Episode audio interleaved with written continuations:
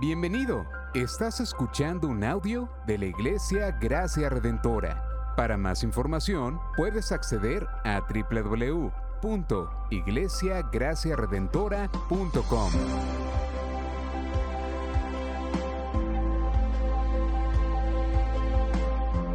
En la exposición de la palabra, el pastor Xavier Torrado.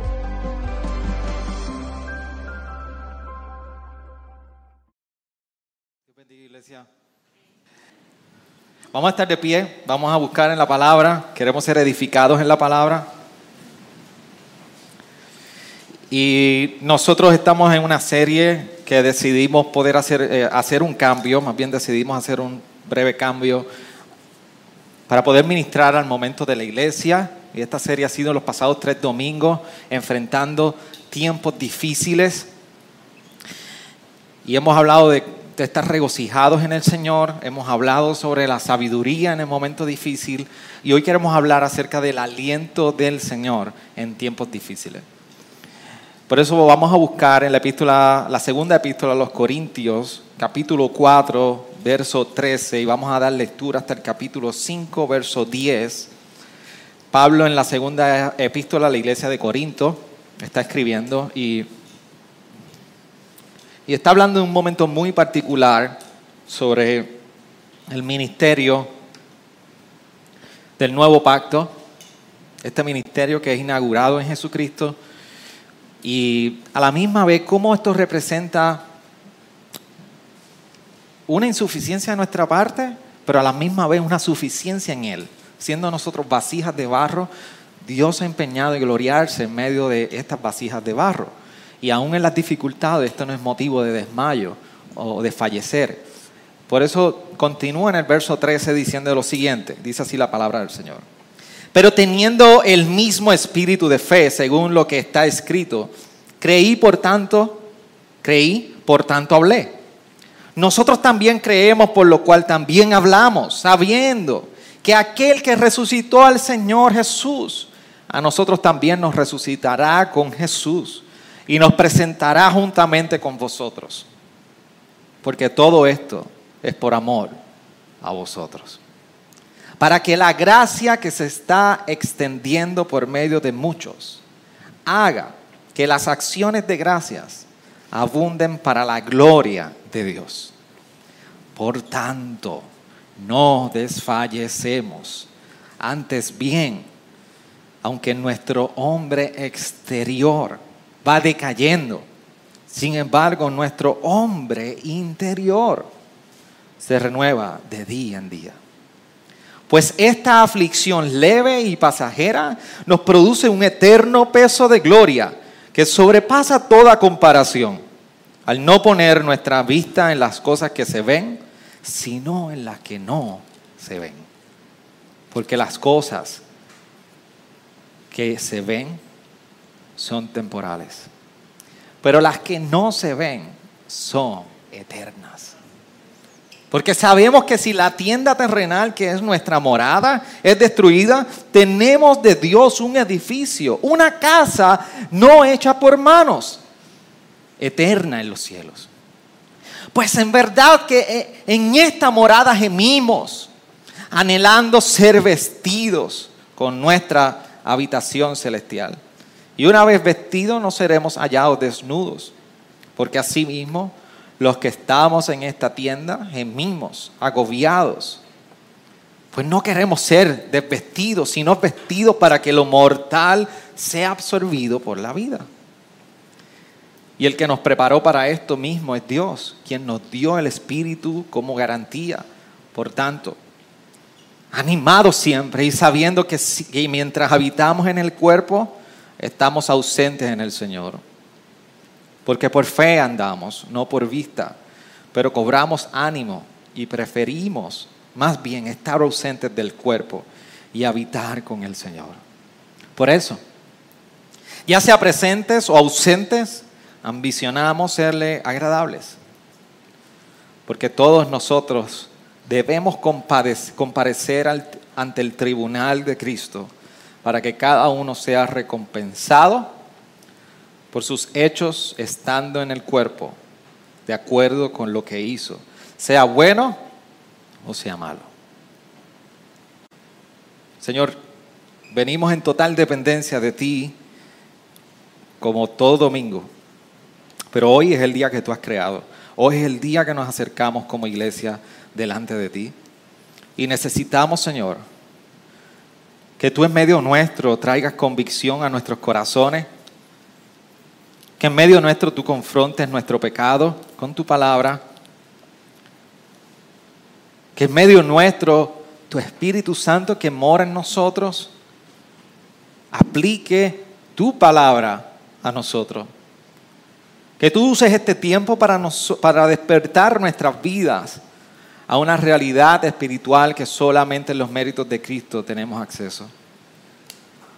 Tú has enviado a tu Hijo, tú nos has redimido del pecado y hoy venimos a escuchar tu consejo eterno, tu consejo santo y tu sabiduría divina para nuestro caminar. Yo te ruego, Espíritu de Dios, yo te ruego, Señor mío, que tú no nos dejes salir igual que como entramos. Que de una u otra manera nosotros seamos edificados en tu palabra, cimentados en el poder de tu evangelio.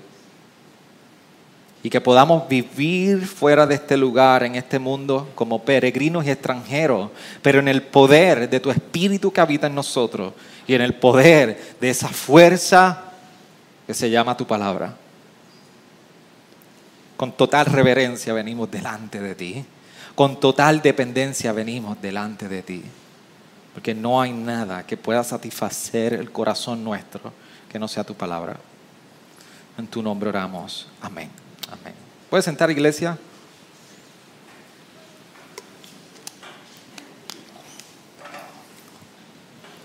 Si, si usted se ha fijado eh, y ha leído en, en Eclesiastés, la vida, e, el autor de Eclesiastés define la vida como si fuera una vida llena de ciclos, de diferentes temporadas. Y siempre para cada ser humano hay un ciclo de anticipación. ¿Con qué, quiero decir con esto? Hay diferentes etapas en las cuales nosotros, los intereses, lo que buscamos, lo que anhelamos, lo que anticipamos es distinto. Por ejemplo, cuando, cuando está ese, ese ciclo de la infancia o de, o de un bebé, eh, Aquí próximamente vamos a estar escuchando este tipo de llanto, es el llanto que pide leche. Los bebés anticipan el deseo de satisfacer su hambre con un llanto. Algunos maridos igual, pero, pero eso es otro tema. Esto se daño ahora porque, porque tú sabes que mientras yo llamaba a la familia, y esto es un paréntesis, para el COVID, para saber cómo están, y a veces, pues yo siempre, cuando son familia, matrimonio, abro, ustedes sabrán, habrán visto que en WhatsApp yo abro un chat con los dos. Pero a veces doy llamada y llamo al, hombre de la casa. Y, esto era bien, bien irónico. Yo llamo al varón de la casa, esto está bien, pastor, todos estamos bien, estamos saliendo. De momento hablo con su esposa, me dice, pastor, no, estamos, estamos, esto está mal mi esposo no está bien. Hay unos por ahí que ellos van a saber quién es. Él me decía, todo está bien. Y de momento la esposa me dice, se quedó sordo, casi sordo, perdió el gusto, el sabor. Eh, estamos ahí recuperando, pero todavía nos falta. Y decía, todos los varones me están diciendo que todo está bien. Así que sí, algunas veces lloran en anticipación de hambre. Cuando niño, acabamos de salir de una temporada que cuando niño no, nos fascina anticipar los regalos. Cuando niños anticipamos el día de cumpleaños, no porque vamos a cumplir otro año, porque llega un regalo. Anticipamos las navidades porque realmente sabemos que unas navidades van a estar llenas de regalos. Todavía yo recuerdo la ilusión de cuando yo recibí mis regalos en, en niño. Todavía hay momentos de mi niñez que yo recuerdo abrir el regalo y la expresión de mi rostro. Todavía yo recuerdo un barco pirata de Peter Pan que a mí me regalaron y para mí fue lo más grande. Son temporadas. Cuando nosotros estamos más jóvenes, anticipamos el día de que nos casemos y que tengamos nuestra boda. Y rogamos al Señor que no llegue para que nosotros podamos experimentar una luna de miel. Cuando estamos casados, anticipamos, si el Señor nos ha concedido el estar embarazado, como dos o tres aquí, anticipamos el nacimiento de un bebé. Así que toda la vida siempre estamos anhelando algo que sabemos que en algún momento se va a dar. En los tiempos difíciles y en temporadas como esta en las cuales estamos viviendo, no solamente a nivel global, sino a nivel local como iglesia, que somos parte de todo lo que está experimentando el mundo entero, y las diversas pruebas que hemos estado enfrentando en las pasadas semanas, desde enfermedad y quebrantamiento del cuerpo por COVID, eh, incertidumbres en embarazo, eh, pastores que deciden correr con el hombro en la calle, todo ese tipo de cosas. Queremos mucho a Félix. Situaciones que suceden. En medio de todo esto, siempre hay algo que se distingue en nosotros, es la impaciencia en los tiempos difíciles. Nosotros podemos decir que cada vez que entramos en una temporada difícil en nuestras vidas, de dificultades, la impaciencia se vuelve parte de nosotros. Y en esa impaciencia nosotros podemos tener nuestros periodos que sabemos que Cristo regresa, que Cristo va a regresar y si eso pasa por delante de nosotros de vez en cuando y de momento y de cuando en vez, como si fuera un cintillo promocional, un billboard que vamos por el expreso y de momento vemos el letrero y somos recordados de lo bueno que son las donas que están allí en, en el expreso de Dorado. Y después de ahí se nos olvidó todo. Sabemos que Cristo regresa. Pero ¿qué tal si, si nosotros sabiendo que Cristo regresa, qué tal si nos vemos igual que el no creyente en nuestras acciones y nuestros pensamientos? ¿Usted no ha pensado que ante los momentos difíciles que enfrentamos, qué tal si el no creyente nos mira y dice, no tengo mucha diferencia de ese cristiano? Sus acciones y sus pensamientos son igual que el mío. Por eso una pregunta muy importante de esto es, ¿qué relación tiene la esperanza de que Cristo regresa con lo que enfrentamos y con las dificultades que enfrentamos hoy? Cuando yo, yo meditaba y, redacté esta pregunta de, ¿qué tal si el no creyente se ve igual que yo en las dificultades? Para mí fue como... Un ataque de asma y no fue de COVID.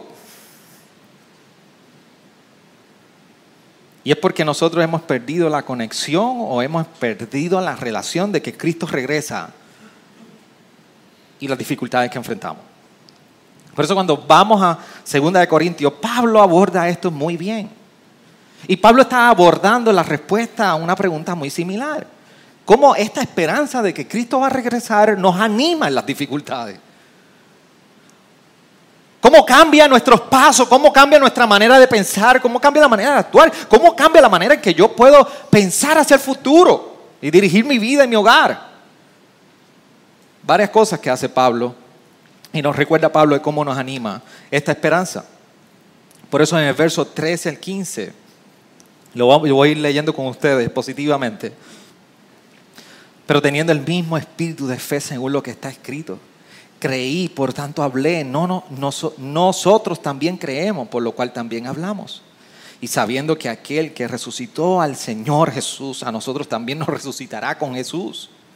Y nos presentará juntamente con vosotros, porque todo esto es por amor a vosotros, para que la gracia que está extendiendo por medio de muchos haga que las acciones de gracia abunden para la gloria de Dios. Mire qué interesante que Pablo lleva en este capítulo 4, recuerden que en la primera epístola, Pablo sacó su varita y aquello fue, no se hace, no se hace, no se hace, no se hace, punto. Y le dejo saber a la iglesia, quienes son santos, que eran llamados a vivir en santidad. Pero ahora escribe otra, otra, otra carta, una carta de consuelo. Y una cuarta donde le está invitando, una carta donde está invitando a la iglesia a no desfallecer por el motivo del, del ministerio, ministerio del nuevo pacto que ha sido dado. ¿Y qué está diciendo Pablo en esto? Y si el ministerio, capítulo 3, versículo 7, de muerte grabado con letra en piedra fue con gloria, de tal manera que los hijos de Israel no podían fijar la vista en el rostro de, de Moisés, por causa de la gloria de su rostro que se desvanecía. Él está hablando del antiguo pacto que fue escrito en piedra, del periodo del Antiguo Testamento. ¿Qué está diciendo? En esa relación, si hubo gloria, mira cómo dice luego en el versículo 8, ¿cómo no se verá aún con más gloria el ministerio del Espíritu Santo? Jeremías 31, 31 profetizaba de una nueva relación con Dios. Y Pablo está haciendo énfasis en ello. Si la relación del pueblo cuando era el tiempo de Moisés, en la ley, fue una muestra de la gloria de Dios, cuanto más ahora el ministerio del Espíritu Santo que ha venido a nosotros no a traer una circuncisión de carne, es que ha venido a traer la circuncisión del corazón, a transformar el corazón en nosotros. ¿Cuánta más gloria en ello? O sea, nos está hablando, si la relación de Dios Padre con nosotros, antes, a distancia, y en intercesión y con requerimiento de intermediario, era de gloria, ¿cuánto más ahora cuando Él mismo, en espíritu, habita en nosotros? Este es el, este es el ministerio del nuevo pacto que se refiere Pablo. Por eso está haciendo la invitación de que este ministerio, tú y yo no podemos aportar nada en él. Este ministerio, esta obra de transformación en nuestra vida y esta nueva relación en nosotros no ha llegado por una iniciativa tuya y mía. Fue por una iniciativa misma de Dios mismo, por medio de Jesucristo. Por lo tanto, no hay nada de qué gloriarnos en Él. Por eso dice, pero tenemos este tesoro en vasos de barro. Tú y yo somos el tesoro en barro. Y aquellos que han tomado una vasija o algún tiesto de barro, usted sabe lo delicado que es si lo deja caer. Pero lo más interesante es que para usted formar ese tiesto de barro, y darle forma. Usted sabe dónde lo tiene que poner para que tome su, su, no solamente su textura, sino su consistencia en el horno. ¿Y cómo una vasija tan frágil puede aguantar la presión del calor tanto? Para que la extraordinaria grandeza del poder de Dios sea de Dios y no de nosotros. Así que Él se manifiesta en nosotros que somos vasijas de barro y Él depositado este ministerio del nuevo pacto en nosotros, que somos frágiles, para que Él sea glorificado y se lleve toda la gloria, y no tú ni yo. Pero dentro de todo esto hay un mensaje bien interesante, que la vasija y el barro, por más presión que tome, Dios ha prometido que no se va a romper. Por eso Pablo hace sentido cuando está diciendo en el verso 8 del capítulo 4 de esta misma epístola, afligidos en todo, pero no agobiados, perplejos, pero no desesperados, perseguidos, pero no abandonados, derribados, pero no destruidos. Dios se gloria en medio de nosotros y aunque aprieta el fuego y el calor, su gloria y su poder es manifestado en nosotros. Por eso no hay nada que tú puedas aportar a esto. Y cuando estamos leyendo estos versos del verso 13 al 15, lo primero que nos está recordando Pablo acerca de cómo precisamente nosotros conocer que este ministerio del nuevo pacto está en nosotros, que hay una esperanza que nos trae garantía de que Él va a regresar, esa esperanza nos anima a vivir de cierta manera. Lo primero es que nos anima a predicar el Evangelio. Lo primero que hace es que nos anima a abrir nuestras bocas en medio de tiempos difíciles para hablar de sus bondades y de su evangelio. Por eso cuando estamos leyendo en el versículo 13, Pablo utiliza una cita y hace referencia a una citación directa de Salmo 116, cuando dice, creí, por tanto hablé. Y es bien interesante porque esto trae tanto significado a esa simple frase que Pablo está añadiendo. El Salmo 116 es un salmo que en cierta manera está invocando al Señor y pidiendo auxilio de salvación y liberación. Y regocija y exalta a Dios por la liberación y la salvación que ha traído a su vida. Por eso dice en el versículo 2, porque a mí ha inclinado, me ha inclinado su oído, Por tanto la invocaré mientras yo viva. Dice, los brazos de la muerte me rodearon y los terrores del Seol vinieron sobre mí. El verso 4, mira cómo dice el salmista. Invoqué entonces el nombre del Señor diciendo, te ruego, oh Señor, salva mi vida. ¿Y qué relación tiene esto con la esperanza de que Cristo regresa y el ánimo que trae a predicar nuestra fe? Es que Pablo cita este Salmo 116 donde el salmista había, había experimentado la presión y el calor de las dificultades y aún así estaba alabando al Señor por su salvación. Pablo está diciendo, creí, por tanto hablé. Pablo está diciendo, mi, mi fe está siendo puesta a prueba.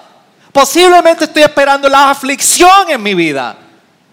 Pero aún así mi fe encuentra expresión viva de este Evangelio. La fe de Pablo de igual manera en este momento dado, donde está siendo puesta a prueba, nos dice que aún así, en presión, Él está declarando las bondades del Señor. Predicar el Evangelio en la aflicción aún es igual declarar las bondades del Señor. Cuando el calor entra, cuando la cosa aprieta, la fe genuina que queda en nosotros siempre va a encontrar una expresión verbal de lo que hay en nosotros.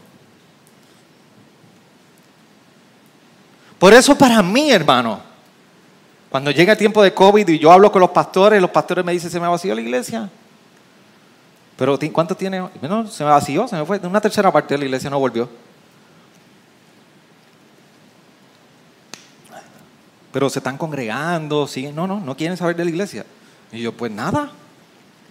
La prueba de la dificultad dejó los genuinos, los que verdaderamente han transformado, Dios ha transformado sus corazones. Y esto no hay con ningún conflicto con cuidado o que usted piense el COVID o no. Siempre, toda dificultad, toda prueba, siempre va a dar a luz la fe genuina que está en nosotros. Y esa fe genuina en nosotros siempre tiene que hallar expresión viva. Pablo lo decía en Romanos 10, decía lo siguiente, versículo 9, que si confiesas con tu boca a Jesús por Señor y crees en tu corazón que Dios le resucitó de entre los muertos, serás salvo porque con el corazón se cree para justicia y con la boca se confiesa para salvación. La fe genuina siempre encuentra expresión verbal. Pero no solamente Pablo nos está recordando que esta esperanza que tenemos en Cristo de que Él ha de regresar nos anima a predicar el Evangelio aún en tiempos de dificultades que podamos experimentar. Lo segundo es que nos, nos anima a fijar nuestra mirada en las cosas que no se ven. Por eso el verso 16 dice, por tanto, no desfallecemos antes bien, aunque nuestro hombre exterior, exterior va decayendo, sin embargo nuestro hombre interior se renueva de día a día. 17. Pues esta aflicción leve y pasajera nos produce un eterno peso de gloria que sobrepasa toda comparación. Al no poner nuestra vista en las cosas que se ven, sino en las que no se ven. Porque las cosas que se ven son temporales, pero las que no se ven son eternas. Pablo está hablando varias cosas en esto de cuando fijamos nuestra, mirada en las cosas que no se ven.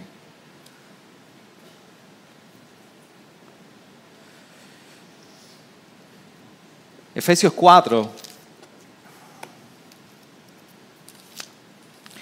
versículo 22, el mismo Pablo habla sobre esta renovación del hombre interior.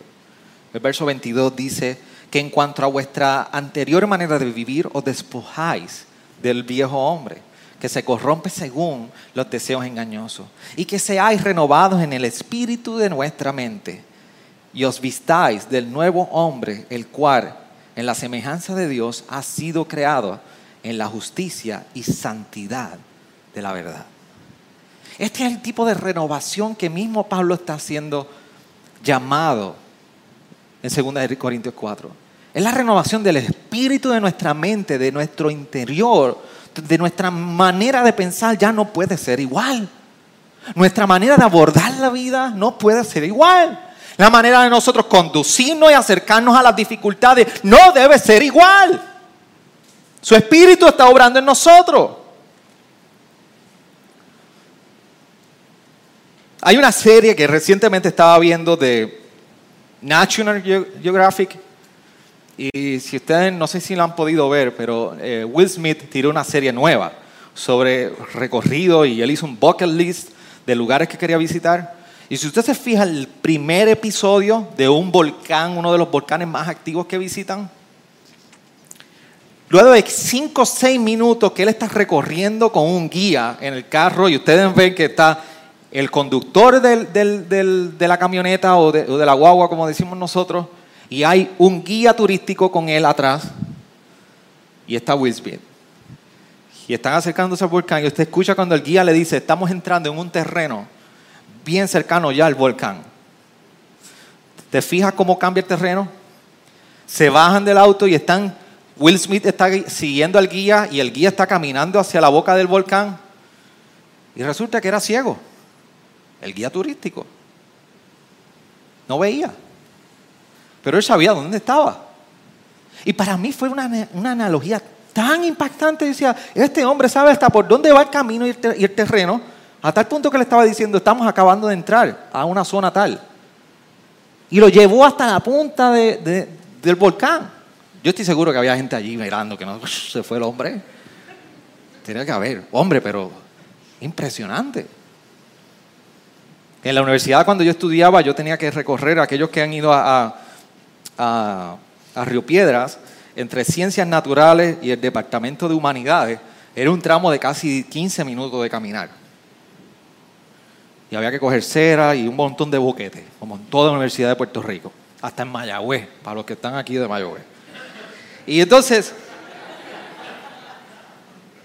siempre el gallo pica. Yo voy caminando y veo estos dos cieguitos que son una pareja, son, son, son novios y van con, la vara.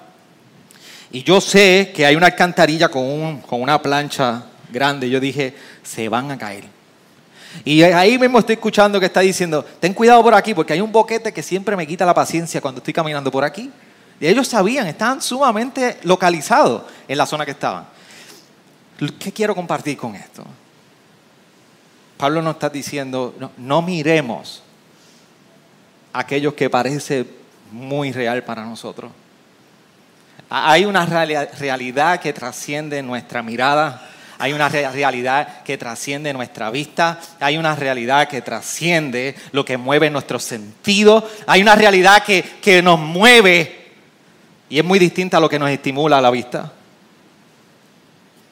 Pero debe ocurrir una transformación en nuestro hombre interior.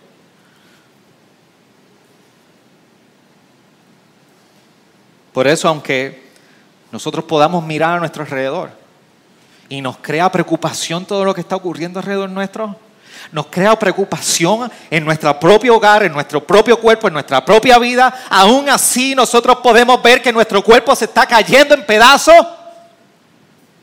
Pero por dentro sabemos que aunque nuestro hombre exterior está decayendo, Dios está renovando cada día nuestro hombre interior.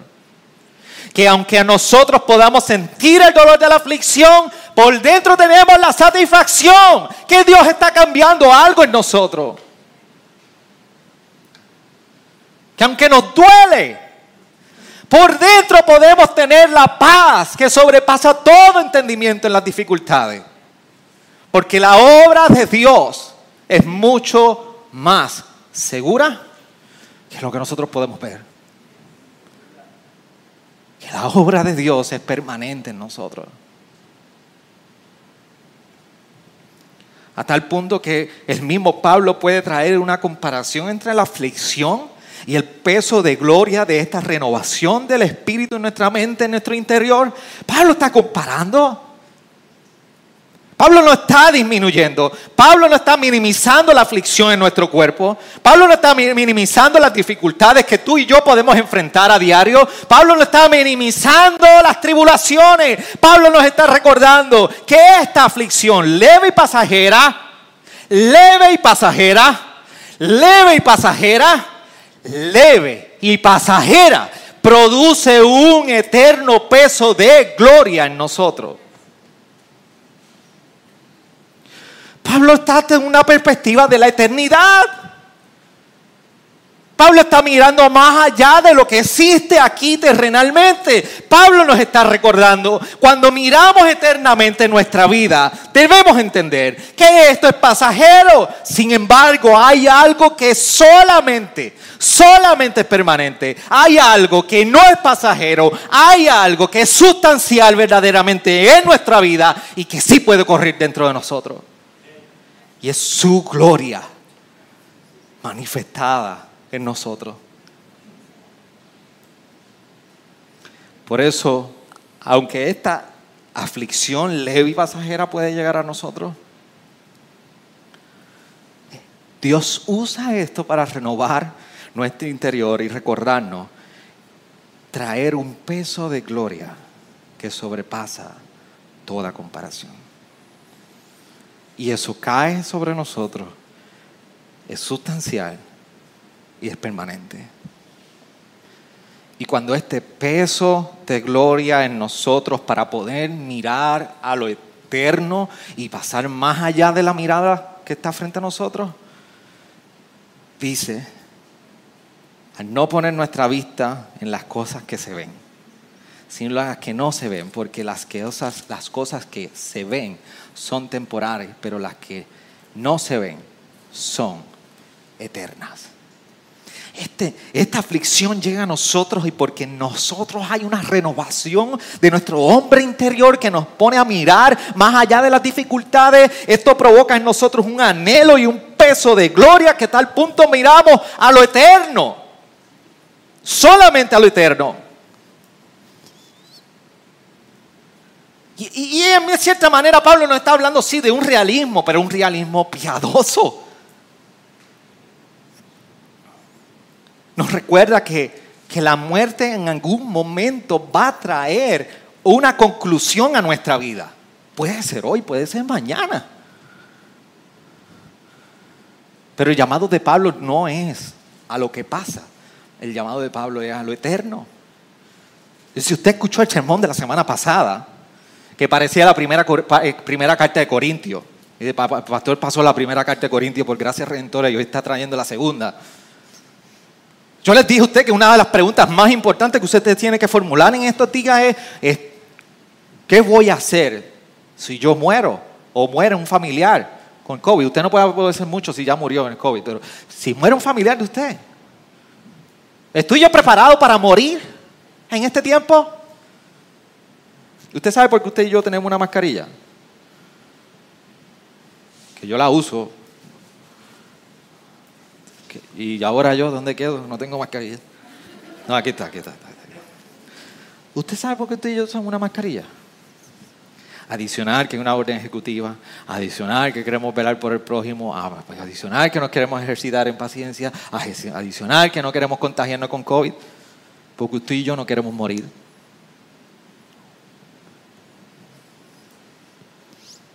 La humanidad no quiere morir. el pastor está predicando masoquismo y que nos tiremos por ahí. Ahora, fíjate, la próxima variante del COVID, vamos a promoverla. No estoy diciendo ello. Es que usted y yo no queremos morir.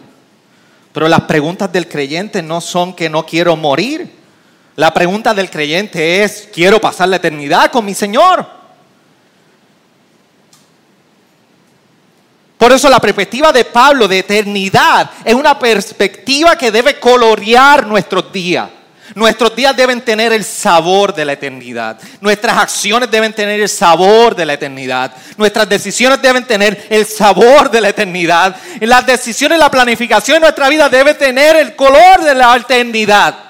Los deseos en nosotros deben tener el anhelo de la eternidad. La forma de caminar en nosotros debe plasmar y reflejar la eternidad.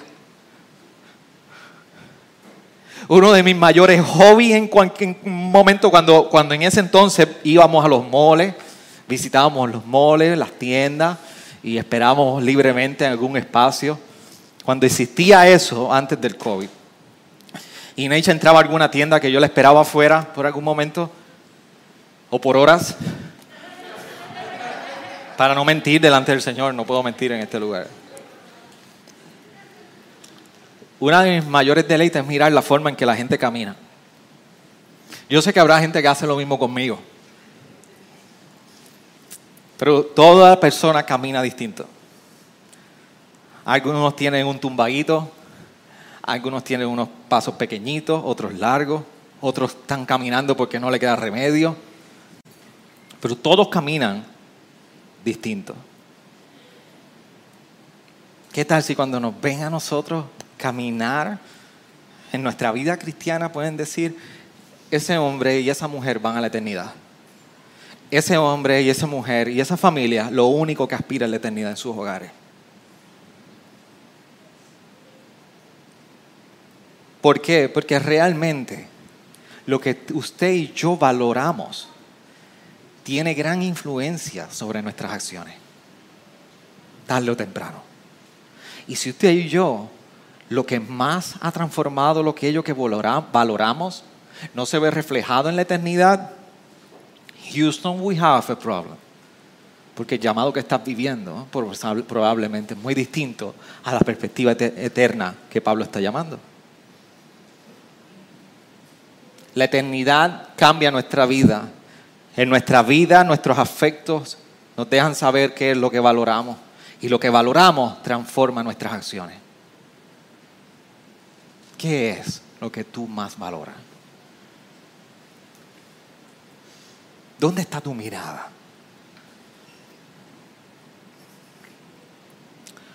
La tercera descripción de ánimo que trae la esperanza de que Cristo regresa Pablo la sigue en el capítulo 5, versículo 1 al 5, cuando dice, porque sabemos que si la tienda terrenal que es nuestra morada es destruida, tenemos en Dios un edificio, una casa no hecha por manos eternas en los cielos. Pues en verdad en esta morada gemimos y anhelamos ser vestidos con nuestra habitación celestial.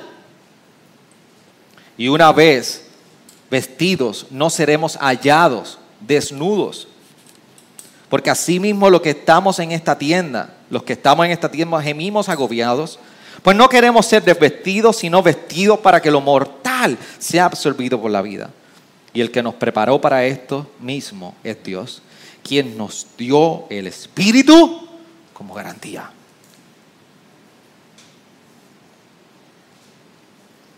Así que no solamente Pablo nos está recordando que somos animados a predicar el Evangelio en la aflicción, que somos animados a fijar nuestra mirada en lo que no se ve. Pablo nos está recordando que la esperanza de que Cristo regresa nos anima a esperar por el futuro. ¿Se recuerdan que cuando les decía al inicio que cuando nosotros enfrentamos tiempos de dificultades, una de las mayores cosas que nos cobijan o nos, nos abrazan es la impaciencia? Pablo nos recuerda que la venida de Cristo nos anima a esperar al futuro. Nos anima a esperar en el futuro porque tenemos una esperanza eterna. ¿Y por qué tenemos? ¿Cómo sabemos? ¿Qué significa esto que tenemos una esperanza eterna? ¿Cómo lo sabemos? Lo sabemos por la palabra, es lo primero. Dos cosas importantes, yo quiero que usted entienda. ¿Por qué usted y yo sabemos que hay una esperanza eterna en Cristo? De que Él regresa. Una, lo sabemos por la palabra. El versículo 14 de este capítulo 4 dice, sabiendo que aquel que resucitó al Señor Jesús, a nosotros también nos resucitará con Jesús y nos presentará juntamente con vosotros. Lo sabemos de la misma escritura. Y lo segundo es porque gemimos por ese momento.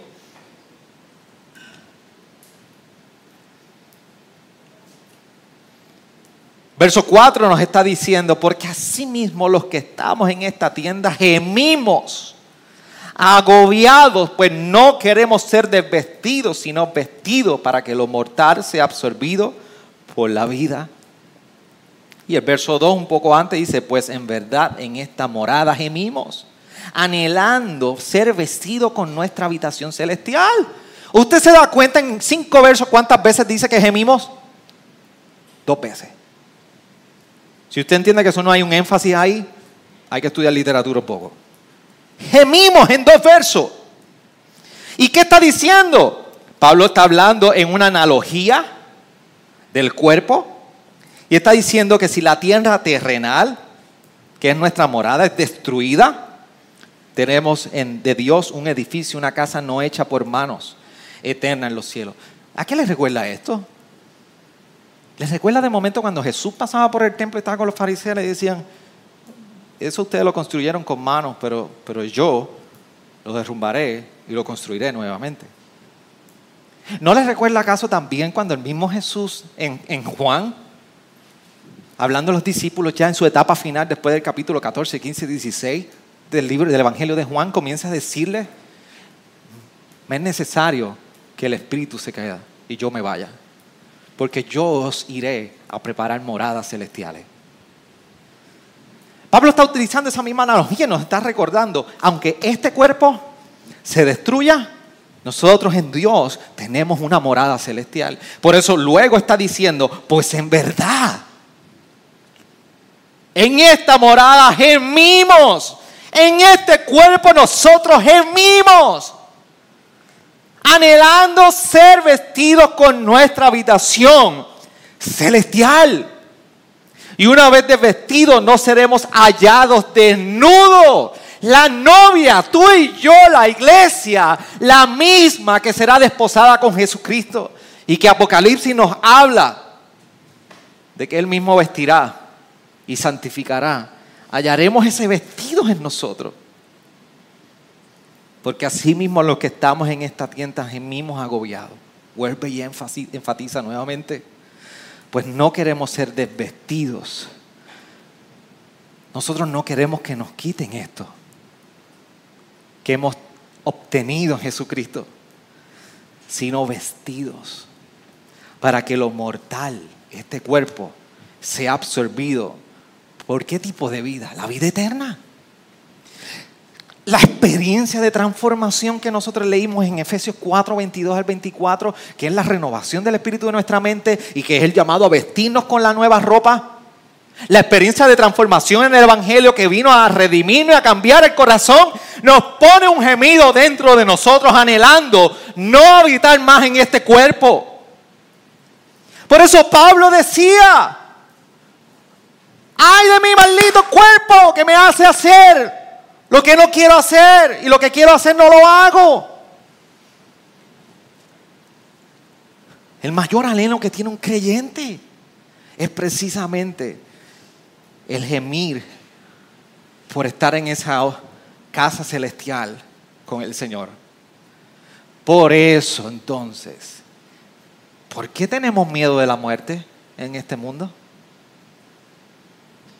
¿Por, qué tenemos miedo de que este cuerpo sea destruido? Si el mismo Pablo nos recuerda que el mayor gemido de anhelo es el de vestido y revestido de la eternidad.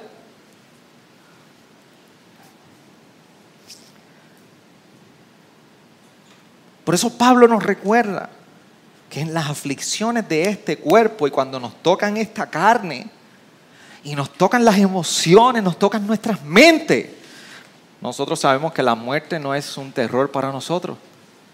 Por eso podemos estar animados a esperar por el futuro.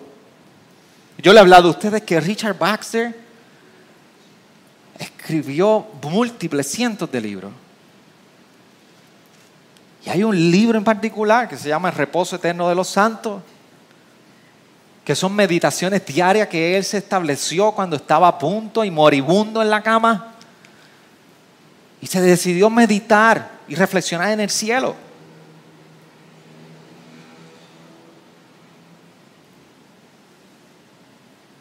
Richard Baxter fue alguien que pasó de todo tipo de tribulación y aflicción física que usted se pudo imaginar. Pero aún así él entendía la importancia de reflexionar en el cielo diariamente. Nuestro cuerpo se corrompe, pero nos anima la palabra y el Evangelio. Pablo nos recuerda que esperar en el futuro es el ánimo que trae el Evangelio. Dios mismo y Pablo mismo a través de Dios nos está recordando que el Espíritu Santo habita en nosotros como garantía de esa herencia futura. Eso incluye un cuerpo glorificado, por eso el verso 5 está diciendo, y Él nos preparó para esto mismo, es Dios, quien nos dio el Espíritu como garantía. Lo más hermoso del proceso de esperar es que nosotros somos posesión suya. Por eso, sea lo que ocurra como destino final, y aún la misma presencia del Espíritu Santo en nosotros hoy, es obra de Dios. Lo que Dios está haciendo, lo que está ocurriendo en tu vida hoy, y Dios transformando hoy en ti, y lo que pueda suceder mañana, aún en tu destino final, es obra del Señor. Ok, yo no sé si usted ha podido entender esto. Usted necesita ir al banco. Y usted va al banco. Y usted sabe que si usted no llega antes de las tres y media o ahora, antes de las tres, usted no, no hay transacción. Y que mientras más temprano, mayor posibilidad hay de que usted pueda cumplir todas las diligencias diarias. Usted está claro de eso, ¿verdad? Y verdad que nos, da impaciencia. Nos desesperamos porque se tarda mucho en el banco. O usted va a una oficina municipal, o usted va a una oficina de utilidades. La energía eléctrica ni se diga, ni acueducto. Y le dieron una cita en el sesco. Y la hora pasó, y pasó las dos horas, y todavía espere su turno. En nuestras aflicciones, nosotros no estamos con un turno de espera para ser atendidos en nuestras aflicciones, usted y yo no estamos esperando y nos tenemos que levantar temprano para que esta aflicción leve y pasajera se vaya. En las aflicciones, Dios nos ha recordado en su palabra que somos posesión suya. Y que a Él ahora aún esperando y el después cuando todo acabe, de principio a fin, Él tiene el control de todas las cosas. Por eso aquí no hay ninguna diligencia que usted tenga que hacer. La palabra nos recuerda que el ticket de turno, déselo a Él. Y Él va a bregar. Él va a renovar. Él se va a encargar. Él nos va a sostener. Y Él se va a asegurar que al final del día, el destino final sea uno que le glorifica a Él. Por último, del verso 6 al 10, no solamente Pablo nos dice que la esperanza, esta esperanza eterna de que Cristo regresará y que tenemos en Él, en medio de dificultades, vemos el ánimo para predicar el Evangelio, vemos el ánimo para fijar nuestra mirada en las cosas que se ven, nos anima para esperar en el futuro, pero también nos anima para agradar a Dios en todo. Verso 6 dice, por tanto animados, siempre y sabiendo que mientras habitamos en el cuerpo estamos ausentes del Señor. Porque por fe andamos, no por vista, pero cobramos ánimo y preferimos más bien estar ausentes del cuerpo y habitar con el Señor. Por eso ya sea presentes o ausentes. ¿Se dan cuenta de lo que está diciendo aquí? Pero por eso ya sea presentes o ausentes y déme hacer una, pausa aquí para que usted pueda asegurarme que usted entendió esto. En el verso 6, Pablo está diciendo que siempre debemos estar animados, sabiendo que aunque estemos habitando en esta carne, y nos clarifica en el verso 7, aquí en esta tierra andamos por fe, no por vista, porque es por fe, no lo hemos visto todavía.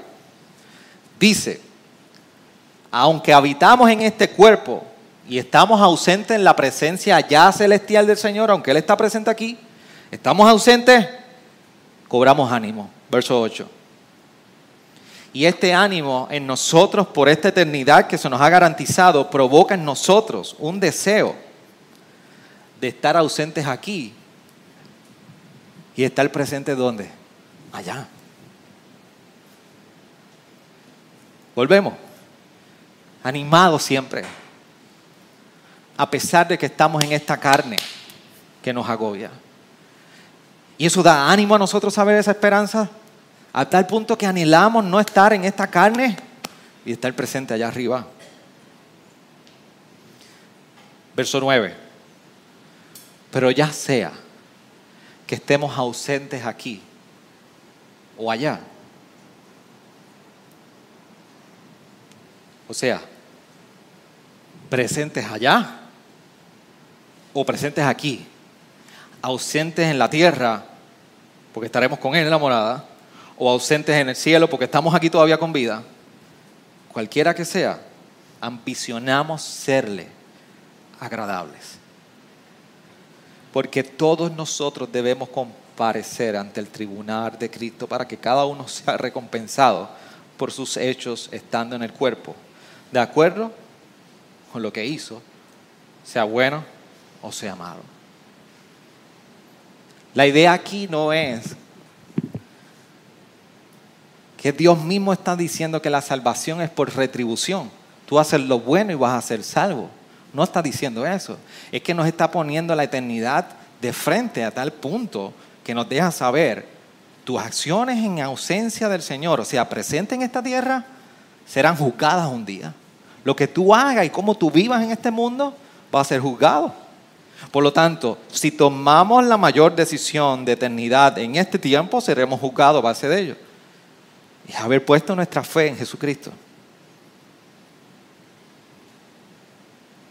La esperanza de que Cristo regresa, la esperanza de este Evangelio nos anima para vivir de una manera que sea agradable a Él. La esperanza de que un día nosotros vamos a estar morando con Él nos recuerda cómo debemos vivir hoy. Y aun aunque podamos nosotros afirmar la fe, tú y yo podemos ser arrogantes. Cuando nosotros queremos vivir en nuestra propia seguridad.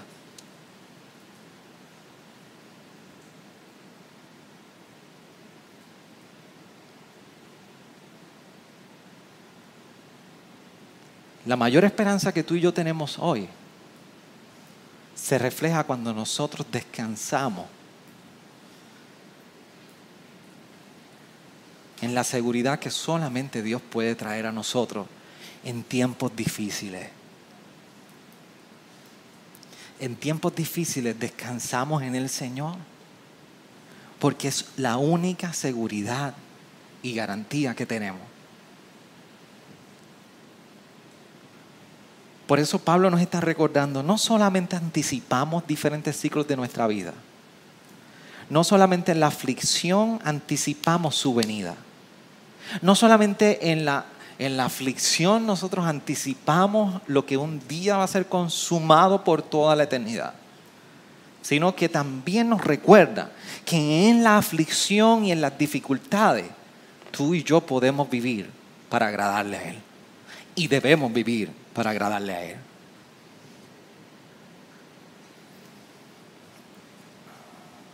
Los tiempos difíciles, iglesia, no son fáciles. Nadie está diciendo que son fáciles. Los tiempos difíciles pueden traer desánimo. Yo he estado en tiempos difíciles. Mi esposa ha estado en tiempos difíciles. Nuestra familia ha estado en tiempos difíciles. Usted ha estado en tiempos difíciles. Todos ellos pueden traer de una u otra manera desánimo. Pero Pablo hoy y Dios por medio de Pablo en Corinto nos recuerda que hay una esperanza que tú y yo tenemos. Y esta esperanza que nosotros tenemos debe traer una anticipación. Debe poner en nosotros un deseo como, no ni siquiera como si fuera el abrir un regalo en Navidad o una fecha de vacaciones. sobrepasa toda esa realidad terrenal. En casa, las niñas en ocasiones le encanta que nosotros podamos jugar a escondite. Y ahora le añadimos un upgrade. Las pistolitas Nerf. Y de vez en cuando se forma una guerra en casa. Y tiroteo y un tiroteo allí en San Juan, terrible.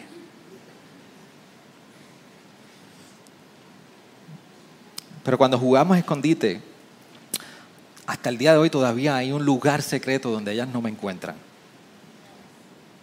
Y a mí me encanta apagar las luces, asustar y volverme tenebroso y hacer risa. Y convertir ese ambiente en algo realmente feo. Y ya el juego comienza a cambiar la tonalidad. Porque entonces desde Giza comienza a escuchar, papi, ¿dónde tú estás? Y, a mí me gusta llegar hasta, hasta el llanto.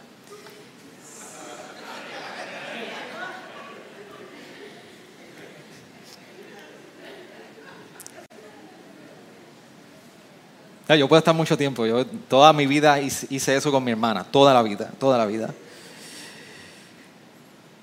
Pero llega el momento que su, su, clamor dejan saber, papi, ya. Ya no le gusta que apague las luces, yo apago las luces. Pero el mero hecho de yo, yo salir y estar presente, ellas son recordadas de que puede estar oscuro, pero papi está al lado mío. La, las luces se puede ir en ocasiones porque se va en el área metropolitana constantemente y hay un apagón, y al final del día, ellas corren al cuarto de mami y papi. Y están apegadas a mí. las tribulaciones son muy similares a ellos. Nuestra vida parece que ha sido apagada. Por algún lado alguien tumbó el interruptor y por algún lado no hay nada de luz en mi vida.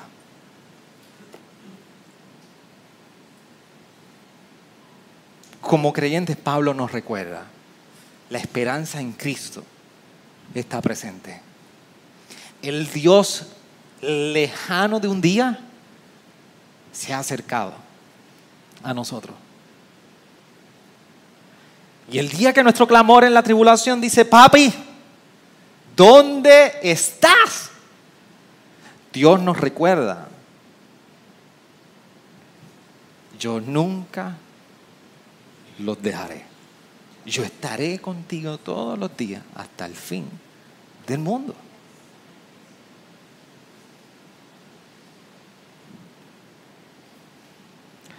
Por eso en la medio de la oscuridad que podemos vivir, ¿sabes tú lo que tienes en Cristo?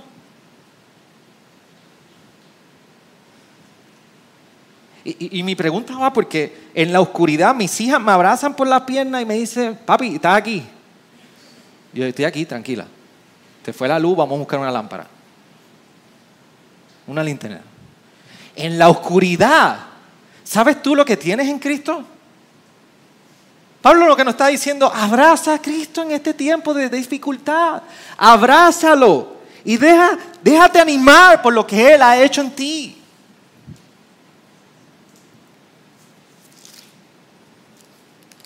Los tiempos difíciles de desánimo, la pregunta es, ¿sabes tú lo que tienes en Cristo? Pablo decía en Romanos 8,